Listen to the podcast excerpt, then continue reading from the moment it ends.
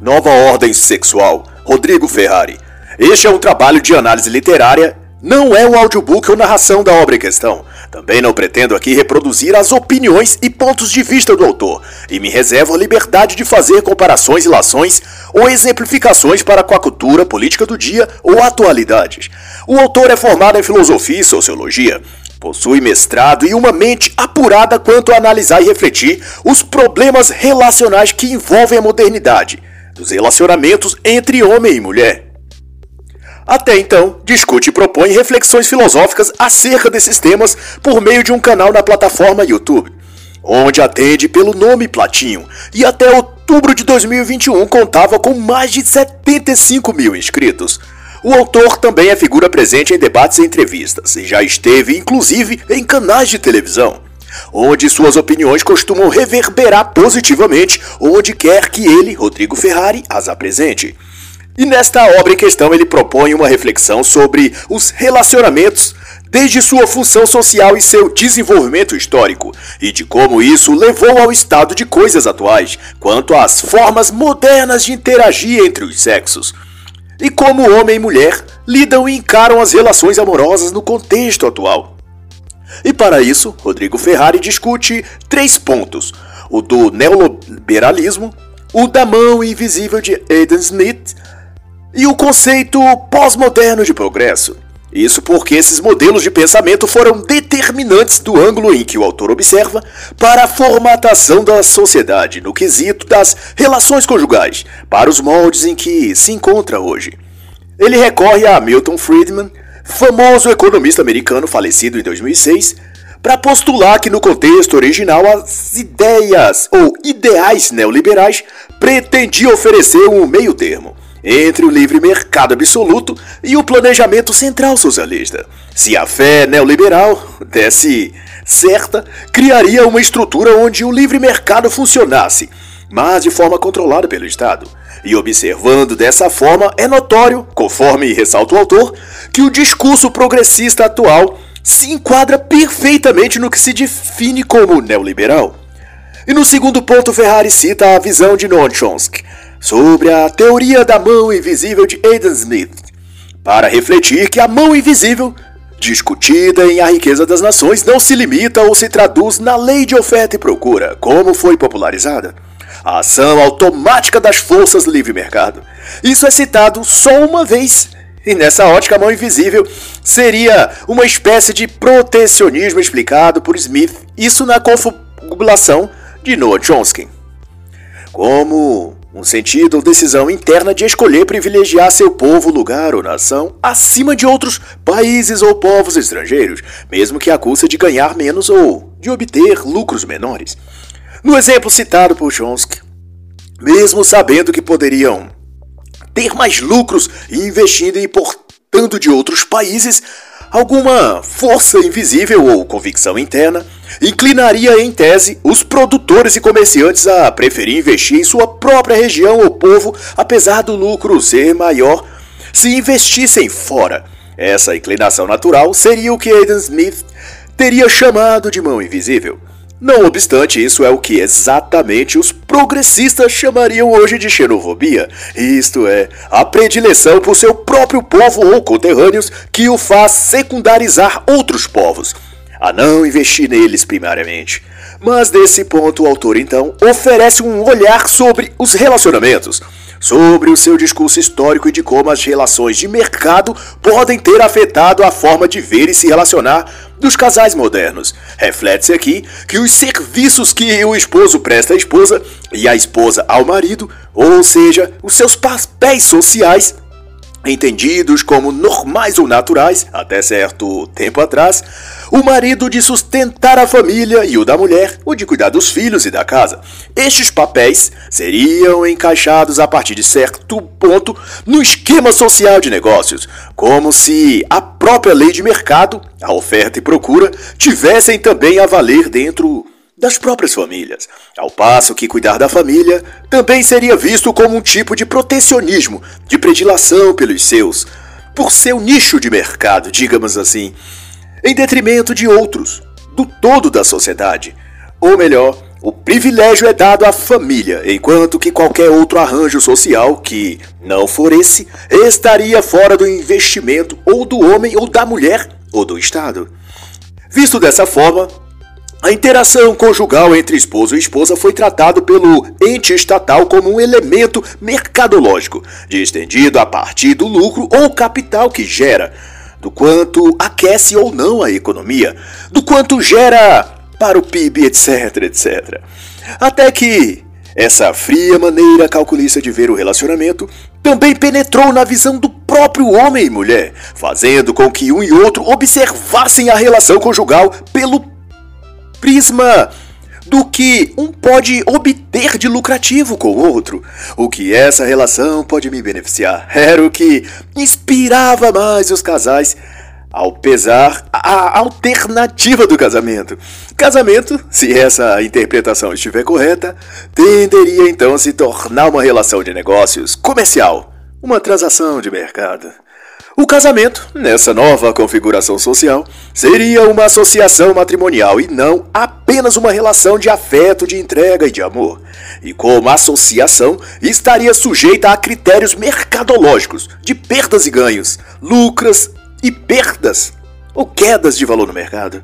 E daí então advém no palco das relações amorosas o matrimônio visto como uma entidade ou organismo funcional na sociedade, posto que ele possuiria uma função a cumprir, uma finalidade social. E para elucubrar sobre isso, Rodrigo Ferrari recorre à historiadora e psicanalista francesa Elisabeth Wodnisco para postular, a partir de três grandes períodos: a história da família ou seu desenvolvimento histórico-social.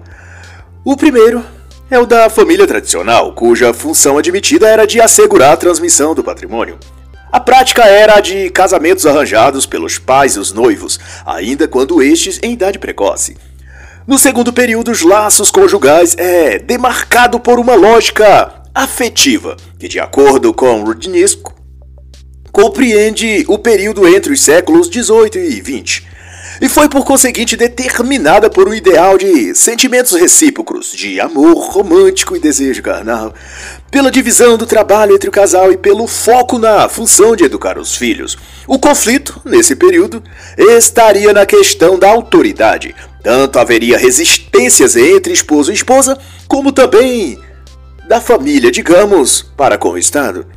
No terceiro momento do desenvolvimento histórico da família, teria sido expressado por uma ênfase definitiva e ainda maior na vida sexual do casal e na sinalização das insatisfações de modo claro e aberto, culminando nos grandes números de divórcios.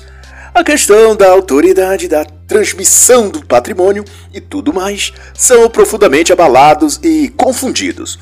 E esse seria o perfil familiar da atualidade, denominado de família ou relacionamento pós-moderno. E desse modo, a evolução histórica da instituição do matrimônio perspassa questões não apenas de afeto e sexuais, mas também de uma interação entre a família, o Estado e o mercado, por assim dizer. O que denota, portanto, como Ferrari aponta, que a esfera matrimonial e familiar envolve implicações sociais para além puramente da vida e interesses do casal, ou do núcleo familiar em estrito caso. Isso porque as relações familiares ou conjugais afetam a vida em sociedade e, por conseguinte, altera para melhor ou para pior tanto a família quanto o próprio ente estatal. E para esclarecer isso, o autor traz que, na Idade Média, o compromisso verbal assumido por dois jovens era estabelecido como um vínculo sério entre eles, especialmente se houvesse conjunção carnal. E tinha então que, dessa forma, os pais, recorrentemente, perdiam o controle da situação, pois muitos desses jovens trocavam essas promessas clandestinamente, ou então consagravam seu pacto de união amorosa através do ato sexual. O que, vindo depois ao conhecimento da família, teria de ser resolvido com a consumação daquela união por meio da oficialização do casamento. Deu-se que então ficou estabelecido por lei que a legitimidade das Promessas de casamento só seriam válidas se em presença de um padre como testemunha, ao mesmo tempo que tratativas jurídicas iam sendo formuladas para conter esse ímpeto juvenil, considerado na época danoso à família e ao Estado por conseguinte. O autor menciona que na França, em 1556, um decreto real permitiu que pais deserdassem filhos que casassem sem o seu consentimento, exceto quando tivera já ocorrido a conjunção carnal. Antes disso, em 1540, a Inglaterra também teria cunhado uma lei que possibilitava o casamento mesmo após um ou outro dos noivos terem feito promessas de casamento com algum terceiro pretendente anterior. Isso é, os votos prometidos no passado, sem o consentimento da família, não precisariam ser cumpridos pela família. E em 1580 a Holanda também elaborou uma lei em que uma união conjugal somente seria válida se houvesse sido registrada e publicada e houvesse tido testemunhas. Também nesse enredo, o ato do casamento civil de 1753 veio a consolidar na Inglaterra a transferência de poder nas questões matrimoniais, da igreja para cortes civis. Além de estabelecer que após completarem 21 anos de idade, os noivos não mais dependeriam de autorização dos pais para que a união matrimonial fosse validada. Essa era uma maneira de modernizar as relações conjugais e dar à instituição do casamento um parâmetro racional e até uma ordem e organização social. O que mostra mais uma vez como o Estado está desde sempre capturando tudo relativo às questões da família e faz, trazendo para sua alçada de influência. Lembrando que os casamentos clandestinos, aqueles realizados fora do conhecimento ou consentimento dos pais, foram a essa época combatidos devido a querer se evitar que golpistas, sedutores ou algo do tipo enveredassem emocionalmente as jovens ingênuas, mas herdeiras da fortuna de seus pais, e as convencesse de contrair com esses sedutores profissionais um compromisso de casamento. Muitos tentavam com elas consumar através de conjunção carnal o compromisso dessa jovem com eles. Assim como tentava-se evitar também que um herdeiro rico casasse por mera emoção com pessoas falidas, endividadas ou de má reputação, que não obstante arrastaria a fortuna dos pais para a falência ou desmoralizasse o nome da família, já que na época o nome da família também era um patrimônio legado geração após geração. E esse bom nome era o que atraía negócios comerciais, empréstimos e acordos que mantinham a família financeiramente em condições de segurança. O nome da família poderia ser até mais importante do que as posses e riqueza dessa família. E Rodrigo Ferrari conduz o debate ainda para um contexto contemporâneo. Ele assinala que, a priori, e nas proporções devidas à época, a relação estabelecida na métrica a mulher como dona de casa e o marido como chefe de família tendia a favorecer mais as mulheres pobres do que o contrário. A lógica era que a função de dona de casa poderia ser executada em princípio por qualquer mulher, e toda família pobre, se essa perspectiva estiver certa, teriam chance de casar suas filhas com qualquer homem, ainda que este fosse de uma classe social mais elevada. A reflexão do autor é que, dado as características e conjunturas daquela época, era viável para a maioria das mulheres ser dona de casa, posto que qualquer família podia suscitar nas filhas essas habilidades que fariam delas uma opção regular para um futuro pretendente. As chances delas já não estariam atreladas à formação profissional, renda dos pais, a escolaridade e, quiçá, até mesmo nem a atributos como beleza, etc. Essas nuances seriam todas secundárias, porque importaria a rigor que a mulher tivesse aptidão para ser boa mãe e boa dona de casa.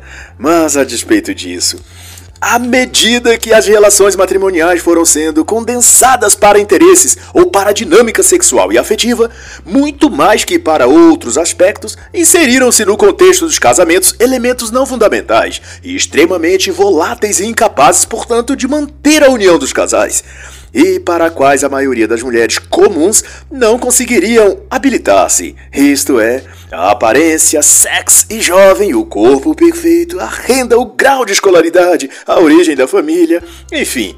Como se faz entender, são coisas desfavoráveis às filhas dos pobres, que, porquanto, desvalorizam o que elas têm de melhor para oferecer e supervalorizar os atributos das bem-nascidas. Tudo é claro, em nome do progresso. Nos termos do autor, ao tornar a dona de casa obsoleta, o progresso garante que os noivos ricos e bem educados tendam a formar laços matrimoniais com mulheres também ricas e bem educadas. Por esse prisma, a mulher passaria ao interesse dos homens não por suas qualidades de boa mãe e boa esposa, dona de casa, mas por suas compleições físicas, seus dotes sexuais ou por seu potencial profissional, no que tange a também arcar com responsabilidade financeira na despesa da família. E por que, sobretudo, os critérios de ser boa mãe e dona do lar deixou de ser escolhido? Simplesmente porque não se acha mais mulheres com a disposição de ser esse tipo de mulher. elas assumiram que é mais interessante para elas serem bem-sucedidas profissionalmente, ascender na carreira, ser estéril ou deixar os filhos com a babá, ter múltiplos parceiros sexuais, viver de balada em balada, tornar-se arrogante e colecionar contatinhos no Tinder e Badu. Mas esta é uma concatenação minha, claro. Não está especificamente assim dito pelo autor. Essa parte é uma ilação que eu faço sobre a questão, trazendo-a para um contexto atual e prático de se entender. E é também com base nisso que a discussão é levada para o tópico das duas evoluções sexuais, abordado pelo autor a partir da página 13. É dito que ao fim do século XVIII, Haveria já uma primeira revolução sexual, cuja premissa era de que os sentimentos interiores passaram a ser mais importantes do que as considerações racionais ou mesmo a aprovação dos pais na escolha dos parceiros conjugais. Destaque-se na análise do período entre 1750 e 1850 um aumento em até quatro vezes do número de gravidezes fora do matrimônio, o que leva a consolidar uma hipótese plausível de que a atividade sexual extraconjugal ou pré-conjugal estaria sendo muito admitida nessa época. Segundo essa interpretação, o abandono do meio rural para as cidades nesse período teria possibilitado uma baixa do controle patriarcal sobre a vida sexual dos jovens, sobretudo das meninas, isso nas camadas mais pobres da sociedade. E com isso, com menos fiscalização, estariam sujeitas apenas a critérios pessoais e subjetivos, como a paixão, o romance, os sentimentos que vão e vêm a todo tempo.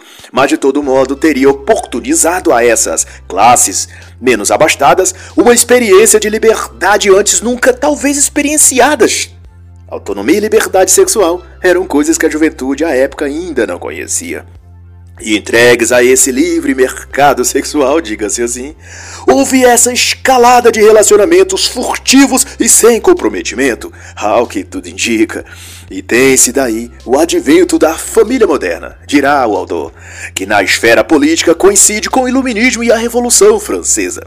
Ao cortar a cabeça do rei, escreve o autor citando o dizer de Balzac sobre a escrita de Ordinisco, a revolução derrubou a cabeça de todos os pais de família. Tudo isso, doravante, revelou uma realidade psicológica sombria, a de que, uma vez que não tinham bens ou patrimônio material para salvaguardar-se de fazer um mau negócio, no condizente a relacionamentos amorosos e geração de filhos fora do laço matrimonial, fora muito mais tentador para as classes de baixo poder aquisitivo acederem às paixões carnais do que para aqueles mais abastados, que tinham muito a perder com o filho de um genitor mal afamado, falido financeiramente, etc. Por isso que era entre as classes menos abastadas que floresciam os rebentos e a revolução sexual tomava curso, ao que tudo também indica. E dado o contexto e a falta de estrutura patrimonial, ela se pegavam a única coisa que tinham: os filhos. a única coisa que a revolução sexual tinha dado às pessoas. Às mulheres, principalmente, posto que grande parte dos filhos nascidos nesse período não contavam com a estrutura matrimonial do casamento, sendo o pai, a mãe e os herdeiros os filhos. No máximo, eles tinham a mãe e o Estado que dali para alguns anos viria a se formatar para que este assumisse o papel e lugar do pai desses jovens destituídos de família ou carentes da figura paterna. O pai seria os seria o próprio Estado. E as mães, por assim dizer, casadas seriam com o Estado. Sem monarquia, o poder paterno também era extinto que concatena de novo a autora citada por Ferrari, Elizabeth Rodinisco.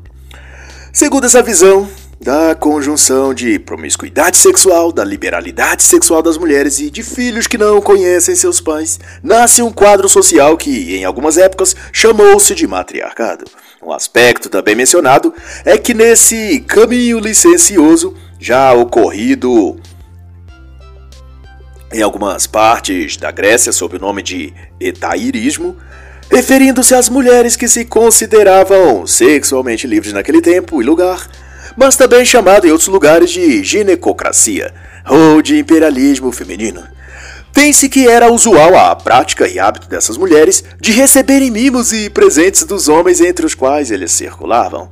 No matriarcado, portanto, a ordem social, biológica, político, familiar são embaralhadas e, por certo, como se nota, nuances prejudiciais são distendidas sobre a sociedade no seu todo. Dado que depois disso os filhos também perdem seu status de legado e bem familiar. E se já não se tinha a presença física ou emocional da figura paterna, agora os filhos poderiam também perder parte do vínculo ou do grau de importância que lhe era dado pela mãe. E no auge dos anos 1960, a busca por satisfação sexual e mais liberdade convencionou os filhos nascidos dessas relações ocasionais ao papel de meros acidentes de percurso. Um erro na trajetória que, portanto, deveriam ser corrigidos com métodos abortivos ou, se não, abandonados em orfanatos ou com os avós, pois não poderiam atrapalhar a jornada da autossatisfação em que estava egoisticamente empenhada sua mãe. Jornada essa que se resumia, grosso modo, a consumir drogas, embriagar-se de bebidas alcoólicas, fazer sexo livre com parceiros de ambos os sexos, usar roupas exóticas e coloridas e passar algum tempo transitando entre comunidades hippies proto-socialistas. E dos anos 1960 em diante, assevera o autor, Todo o ciclo da classe média abaixo já estava condescendente às práticas liberais de sexo, e a vida erótica e a autogratificação sexual, usando o outro como objeto de consumo para o prazer, havia já se consolidado como novo cerne ou centro das relações conjugais. Desnecessário dizer então que, dados os fatos, o índice de divórcios só fez aumentar em 60% e 70% nos casos em que é a mulher quem toma a iniciativa de dissolver o casamento. O que alguns justificam dizendo que seria para que essas mulheres evitassem a violência doméstica do homem para com elas. No entanto, estudos de 1998 de Brave e O'Connell constataram que apenas 6% dos divórcios iniciados por mulheres tinham relação com uma fuga dessas mulheres da violência doméstica. 94% se dava por outras razões e motivos.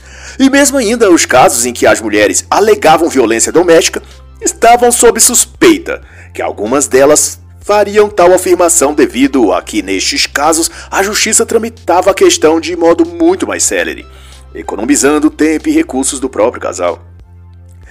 Mas não queria dizer que, de fato, a mulher estava sob violência de seu marido. Mas tudo isso, importa também dizer, tem sua força motriz no conceito de modernidade, que significa a sociedade mover-se para o progresso, e não por menos os tantos que aderem a esses discursos de liberação sexual se dizem justamente progressistas. e depende-se de tudo isso e é notório que, em nome do discurso progressista de empoderamento da mulher, grande parte delas aceitaram a narrativa de que a autonomia feminina exige delas uma sexualidade cada vez mais fluida e um comportamento típico de uma mercadoria exposta nas prateleiras das redes sociais para ser degustada e consumida. E uma constatação interessante quanto a isso, ou melhor, dos efeitos disso é que, na prática, isso tende a se refletir mais negativamente nas classes mais desfavorecidas e nas camadas mais pobres da sociedade. E Rodrigo Ferrari cita na página 21 os estudos de McNellen, Elwood, Jenks e outras citações para corroborar que o preço do progresso, no sentido qual exposto aqui nesta obra, foi pago pelos pobres Desde 1960, a proporção de mulheres que têm filhos fora do casamento aumentou apenas 5% para as que tinham educação superior e de 20% entre as que não tinham. E em termos de divórcio, a porcentagem aumentou em 7% entre as mulheres que tinham cursado o ensino universitário e de 16% para as mulheres que não tinham curso universitário. E para estes mesmos estudiosos, a pobreza, a falta de formação, a vida social e profissional são elementos de primeira ordem no que se refere à forma como a pessoa vai viver e se portar no mundo. E o contrário também se mostra verossímil. A forma como a pessoa se porta no mundo infere diretamente em como será, dali a um tempo, a vida social, profissional e a condição financeira dessa pessoa. E ao discorrer sobre o livre mercado das relações sexuais contemporâneas, o autor aprofunda toda essa reflexão, usando como base os conceitos do autor Zygmunt Bauman. Ele trabalha ideias como a razão sexual operacional, capital erótico, amor líquido, sociedade de consumidores e a vida crédito, concatenações consagradas do conteúdo literário de Bauman. Sobre a questão da razão sexual, ele disserta que se trata de uma característica ou tendência comportamental relativa ao sexo, à fidelidade conjugal, a atos promíscuos e a outros tipos comportamentais que envolvem a dinâmica das relações entre homens e mulheres. De acordo com essa premissa, a razão sexual está demarcada pela variante da proporção entre homens e mulheres num determinado ambiente. Se houver mais homens e menos mulheres, a razão sexual operacional inclinará a um sentido. E se houver mais mulheres e menos homens, a razão sexual tenderá a outro sentido. E isso tem a ver desde a comportamentos violentos como também morais, tais como monogamia, poligamia. Neste quesito, os estudos mencionados pelo autor Galliard 2005, Birr 2015 Segor em 1983 e por aí vai. Dão conta que Quanto mais eleva-se o número de fêmeas no ambiente social, maior é o índice de poligamia, de promiscuidade e até de violência. Isto é, quanto mais oferta de mulheres, mais os homens se tornam próximos do seu instinto animal. E quando a ordem é inversa, a escassez de fêmeas, os homens tendem a se mostrar mais calmos, controlados e a serem mais românticos. Mas a tese diz também que, se a razão sexual altera questões relativas à violência e ao sexo, ela deve afetar o problema da violência sexual. O psicólogo evolucionista Nigel Barbie, citado à página 27, analisou os dados sobre a criminalidade da Interpol e encontrou correlações marcantes entre os altos índices de assédio sexual e o excesso de mulheres em uma população. E nessa discussão de relacionamentos e interações entre os sexos, surge no debate a questão do capital erótico, que, dado posto, trata-se de alguns traços da psicologia humana que tende a favorecer alguns indivíduos em detrimento de outros. Mas, mais do que isso, também pode alterar o funcionamento do próprio relacionamento, desde a determinar o valor pessoal de um indivíduo no mercado das relações amorosas quanto a posicionar esses indivíduos no jogo de poder e controle das relações conjugais. As características simbolicamente determinadas como capital erótico seriam então a. A beleza estética, simetria facial, tom de pele, b. Sensualidade do corpo, c. Habilidade de interagir socialmente, d a questão do humor, e a forma de se vestir, de se maquiar, cabelo, F. Competência ou desempenho sexual. E G. Fertilidade e capacidade de reproduzir a espécie. É posto que o capital erótico de um indivíduo, seja homem ou mulher, pode ser ainda mais determinante na dinâmica dos relacionamentos do que a própria questão do sucesso profissional. O capital erótico, por sua vez, não é estático. Ele pode ser treinado, desenvolvido ou aperfeiçoado por meio de técnicas, tecnologias, suplementos, cirurgias, tratamentos variados. E a tendência é que isso determine cada vez mais o mercado sexual e estabeleça as posições no tabuleiro de xadrez amoroso. E talvez o efeito mais devastador disso é o de fomentar o que Balma conceituou de amor líquido, que Rodrigo Ferrari traz para o debate ao citar que as mercadorias são trocadas por outras, mesmo em condições de bom funcionamento, à medida que novas versões vão surgindo. E na modernidade também, assim para as relações conjugais. As pessoas estão juntas apenas até enquanto conseguem extrair satisfação suficiente à medida que esse prazer, êxtase ou sensação de arrebatamento é perdida. Elas então abandonam o parceiro em busca de um novo, de uma versão mais atualizada que poderá lhe proporcionar de novo as sensações e explosões emocionais que já houveram sentido no, passado. Ela precisa de um produto novo, de um novo acessório, de um novo brinquedo para sentir-se estimulado novamente. E no caso dos relacionamentos, elas são o brinquedo ou produto que o próprio usa para se sentir estimulado, ao passo que ela, a pessoa, também faz do outro seu produto, seu brinquedo, a sua mercadoria. E na citação que Ferrari faz de Balma, é chamado esse processo de modalidade líquida de relações. Elas possuem um encanto arrebatador, mas muito passageiro.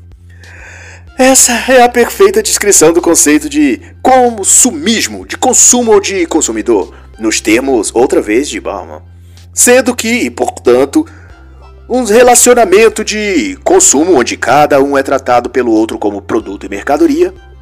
A lógica é usar o produto e de, depois descartá-lo por um outro mais atual.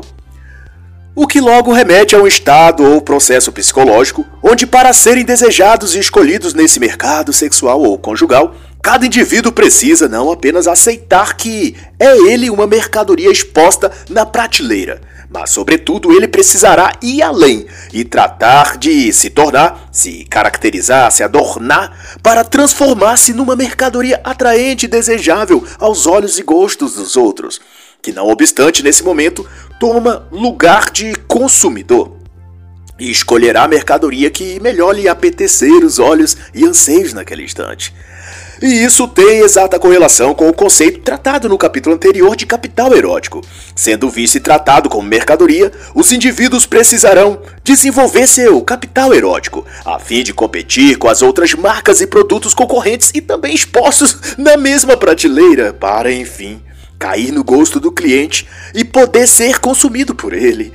As mercadorias com menor custo-benefício serão deixadas de lado mas uma coisa fica óbvia, que para escolher ou ser escolhido no mercado matrimonial, cada pessoa deve permitir a si mesmo ser tratado como objeto de consumo. Ou é isso, ou ele estará fora do jogo, e não terá ele produtos a escolher, e também não será ele disponibilizado para ser escolhido por ninguém. Simplesmente, analogamente, é claro, ele será um objeto antiquado esquecido no fundo do estoque, considerado de um lote defeituoso ou de uma versão pouco interessante para o público em geral. e assim se define isso, tendo-se em mente os relacionamentos modernos.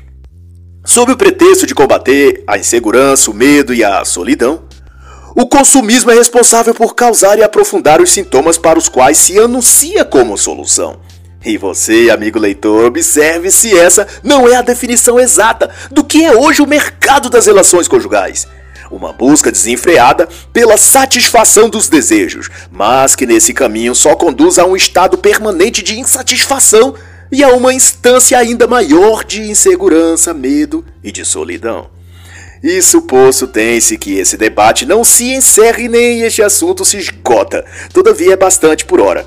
Ter aclarado que o tal progresso que muitos desejam ou acreditam que estão a desfrutar talvez não passe daquelas pequenas mentiras e grandes absurdos que as pessoas se esforçam a se encaixar para sentir certo grau de aceitação e acolhimento, pois não suportando ver a si mesmos e aos outros como são, vestem máscaras e usam disfarces, pois uma bela embalagem e um belo rótulo vende até mesmo produtos sem valor e sem utilidade.